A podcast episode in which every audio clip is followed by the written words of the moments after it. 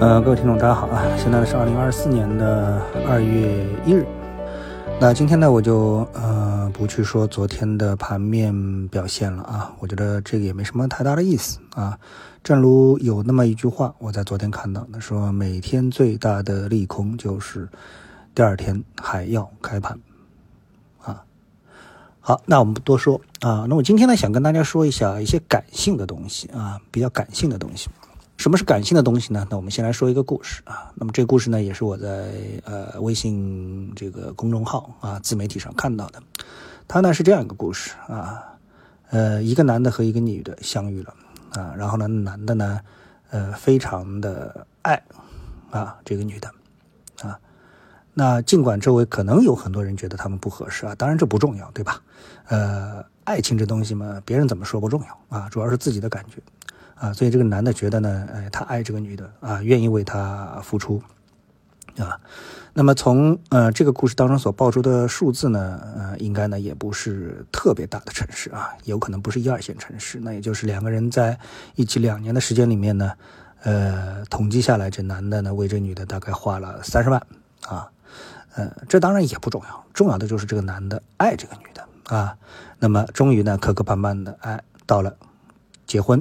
啊，这个女的答应嫁给这个男的，到了结婚这一天了。那么按照当地的呃风俗呢，那么这个男的呢就要到去接新娘啊。那么接新娘大家都知道要带一帮啊，比如说伴郎啊啊朋友啊，对吧？一起去接啊，没有一个人孤零零的一个人跑过去，对吧？啊，那么身上呢也带了很多的红包啊，想这个一路上啊要过关斩将啊。没想到呢，这个故事呢就这里啊开始。这个戏剧化了，啊，首先呢，一大堆亲戚亲戚啊拦着呢，不让他进去啊，他花了一个多小时，始终很难进去。这时候呢，口袋里的红包啊，他觉得应该是足够的红包，已经发光了，啊，那这时候呢，哎，他的这个准丈人来了，啊，他觉得，哎，他应该是来救他的，没想到呢，这个丈人来之后呢，他说。你还没有娶到正式娶到我女儿，你就开始欺负我亲戚，啊！以后你准备欺负我吗？啊，呃，然后呢，就说你这帮朋友啊，都可以，你把他们都送回去，然后你一个人过来就可以了。当时大家呢也就傻眼了啊。那么大家觉得，呃，要么就顺了这个老爷子的意吧，对吧？哎，这时候呢。呃，正在僵持之中啊，这个新娘来了啊，这时候呢，哎，大家就觉得这个新娘总会啊说一句公道话，或者说是帮一下自己的这个准老公，对吧？啊，毕竟已经领证了啊，已经领证了。好，这时候没想到这女的过来之后呢，一样的啊，在那儿哭哭啼啼撒泼，不算打滚吧，也是一通对这个男的埋怨啊。呃，你今天就开始欺负我爸，那我们结了婚之后还怎么办？等等之类的啊。好，这个时候啊，那么所有的人，就是男方的朋友，觉得也是劝和不劝离嘛，对吧？这个时候总是觉得，哎，算了，大事化小，小事化了啊。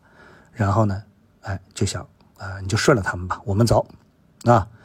没有想到这个时候，那这位一直啊表现的深爱这位女子的新郎。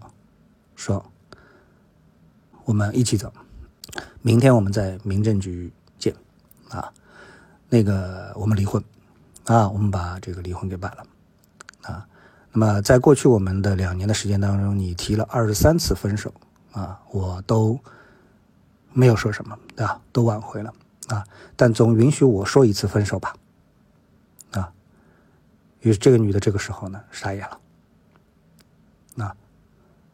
嗯，说，我也就是闹闹，啊，你不能当真，啊，那男的说，嗯，我说一次，啊，就是毅然决然的就走了，然后他们把这个婚给离了，啊，那么最后的结果呢，是这个男的，因为他真的性格脾气各方面确确实实是一个好男人，后来找到一个跟他三观相合的女女人，结婚啊，很幸福。而那个女的呢，有可能她觉得全世界都应该围着她转，啊，后来呢，找了个男的呢，呃，肯定是不如意啊，这当然，这个故事的最终的结局是符合大家所谓“善有善报，恶有恶报”的这种心理的，对吧？事实如何不重要。那我为什么要说这么一个感性的故事呢？我把这个故事呢转发到了我们的股票群里面啊。